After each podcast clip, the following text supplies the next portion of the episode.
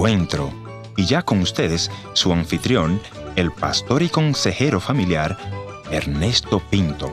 En estos últimos años literalmente me ha tocado viajar por todo el continente, compartiendo en seminarios matrimoniales o capturando las entrevistas para estas audiciones. En ese caminar me he tropezado con todo tipo de situaciones, pero las que más me han golpeado el corazón es cuando los niños o las niñas se me acercan y me piden que ayude para que papito regrese a casa. Lo recuerdo claramente, estaba compartiendo una actividad de restauración familiar en Lima, Perú. Habían unas seis mil personas en aquella reunión y entre esa multitud salió corriendo una nena de aproximadamente unos ocho años. Me tomó de la solapa del saco y me dice, he venido porque escuché en la radio que usted ayuda a los matrimonios y vengo a pedirle que por favor ore para que mi papá regrese ya que hace un año que se fue de la casa. La abracé y lloré con ella. Me sentí impotente. Me preguntará usted, ¿es que no cree en la oración? Claro que sí creo, pero esta niña no tenía ni la madurez ni el derecho de sufrir por la decisión de sus padres. Pero mi amigo, ese es el mundo en que nos ha tocado vivir. Un mundo de adultos, adultos egoístas que están dispuestos a sacrificar a sus hijos antes de sacrificar el ego en el altar del sacrificio. Lloré porque me hizo recordar cuántas veces como niño elevé mis plegarias al cielo porque mi padre regresara. Pero al final mi madre valiente me dio el amor, me envió a la escuela y me enseñó a creer en Dios. A estas mujeres hoy las rotulamos como madres solteras. Para mí en realidad mujeres valientes, mujeres esforzadas que tienen que ser papá y mamá. Y si usted creció solamente con su mamá, mi amigo, le invito a que esta semana le lleve un ramo de flores. Invítela a una comida especial. Mírele a los ojos y dígale, mamá, me siento muy orgulloso de ti.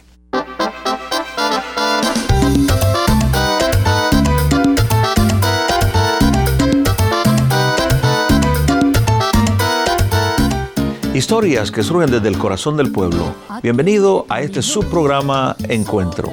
Hoy exploraremos el tema de las madres solteras. Y para ayudarnos a comprender mejor este asunto, he invitado a Elizabeth, quien nació en Costa Rica. Vamos a la entrevista y dejemos que sea ella quien nos cuente algo de su familia. Bienvenida, Elizabeth. Bueno, yo nací en San José, Costa Rica, y somos siete hermanos. Yo soy la número tres y crecí en un ambiente campesino. mi, papá era campesino, producía arroz, frijoles, mi mamá también creando gallinas. Creció en el campo, en, el campo. Costa Rica entonces. Sí, sí en nuestro mundo donde tenemos familias ahora de una o dos hijos, ¿qué se siente crecer entre un grupo de siete? Sí, yo pienso que para mí una de las mayores bendiciones que he tenido es tener tantos hermanos. Tenemos una familia grande y podíamos apoyarnos unos de a otros y aún ahora que todos estamos grandes y tenemos hijos, eh, cuando nos reunimos son uno de los mejores momentos. Una familia unida, podemos sí, decir. Sí, sí, sí. ¿Cuáles son los mejores recuerdos que Elizabeth tiene de esa niñez, digamos, yendo a la escuela, no sé? Ah, bueno, yo crecí y fui a una escuela donde solo habían dos maestros para todos los grados. Tenía que caminar como 30 minutos para la escuela. Salía a las 6 de la mañana a mi casa. en esos años no había autobús, no, nadie que lo no había autobús, no había... había que caminar. entonces, esa caminata, esos recuerdos son muy lindos para mí. Teníamos que pasar un río y ese trayecto de la escuela a la casa es, era muy bonito para mí. Ese papá que trabajaba en el campo, ese papá campesino, como usted le llamó, ¿cuáles eran las expresiones de amor o los consejos o, o lo que usted recuerda de ese papá? Mi papá era un campesino callado, tranquilo, y tal vez la forma como él mostraba amor para nosotros de, la comida que mi mamá le empacaba, él traía un poquito de regreso. Para los hijos. Para los hijos. Y, Entonces no comía porque si eran siete. Sí, bueno, tal vez para las más pequeñas. Ah, Entonces cuando nosotros lo veíamos venir, sabíamos que de parte de la comida él llegaba y le daba un poquito. Esa era su forma de expresar cariño. Y... ¿Cuál fue el peor momento que usted recuerda como niña? Bueno, el recuerdo triste fue el divorcio de ellos. ¿Cuántos años tenía usted cuando se divorció Nueve. sus padres? Nueve años. Nueve y en cierta forma eh, es algo como que daña a la familia, en cierta forma uno hereda ese daño Hmm. y está más propenso a hacer lo mismo, a divorciarse. a- Pero eso es lo más triste que yo recuerdo cuando nos tuvimos que separar.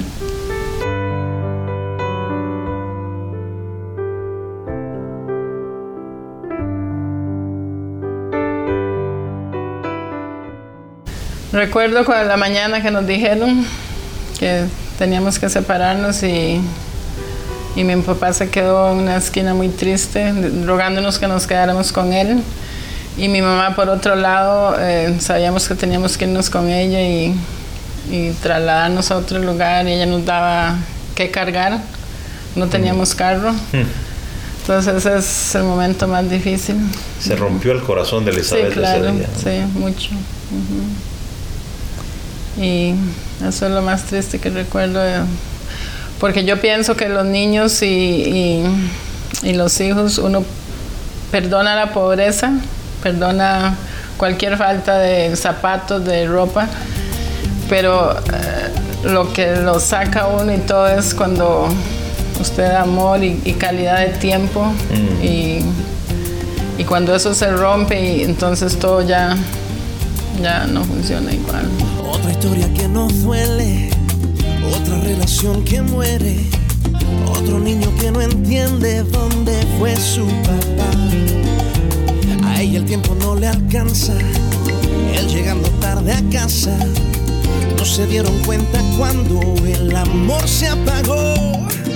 Ayúdanos, te pido a ti, Señor, que nos enseñes cómo perdonar y amar de verdad. Mi familia llueva la paz, que en mi camino se oiga tu voz, que el río de tu amor siga fluyendo en mi corazón. Que en mi familia llueva la paz, que nuestros hijos alcen su voz y un canto de esperanza hoy se escuche en esta generación. Otra vez bienvenidos, yo soy su amigo Ernesto Pinto y le cuento que lo que más me alegra es ver familias mantenerse unidas a pesar de la crisis de valores en que vivimos.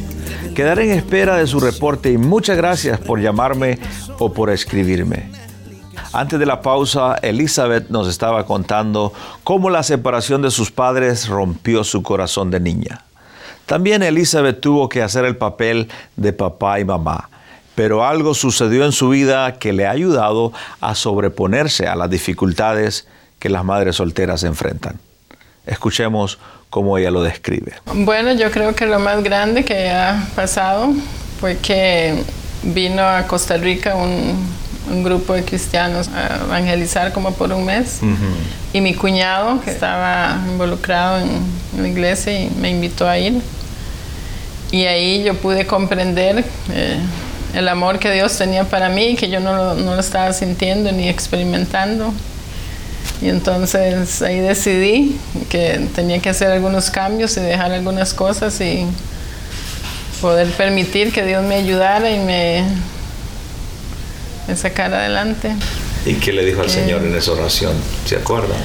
Yo le pedí a Dios que me ayudara, que yo quería que Él me ayudara, quería caminar con Él. Entendí que el amor de Él es incondicional, que lo ama uno como uno es, que no le pone condiciones, solamente dejarse guiar y proteger y cuidar por Él. Y yo creo que lo, lo acepté y hasta hoy yo siento que Dios es mi guía y me ha sacado en diferentes situaciones difíciles y sé que Él está ahí para mí y que yo puedo contar cada momento. Y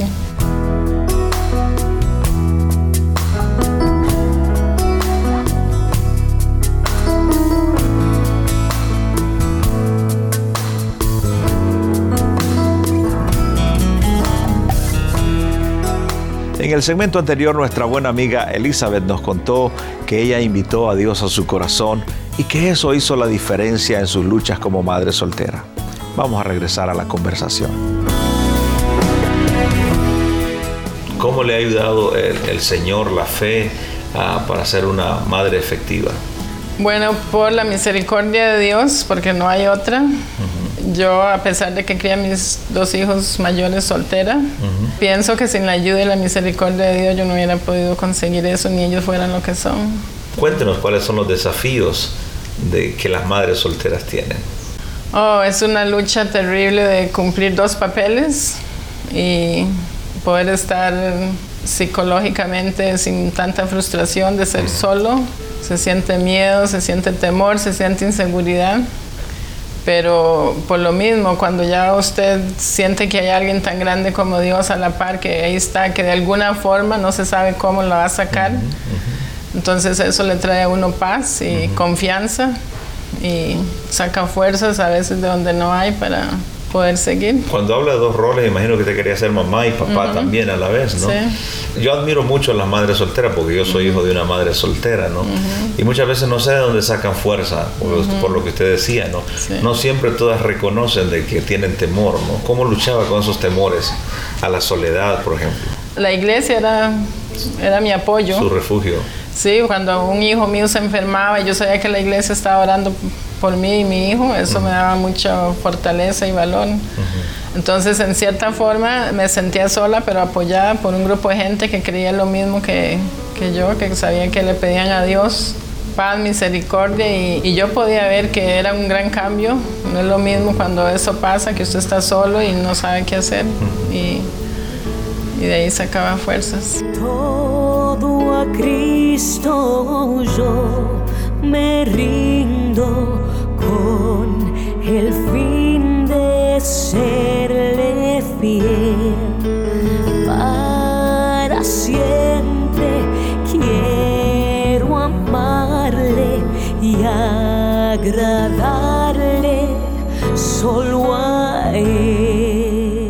¿Cuál sería su mensaje a, aquella madre soltera o tal vez a los que están tratando de ser buenas madres o buenos padres?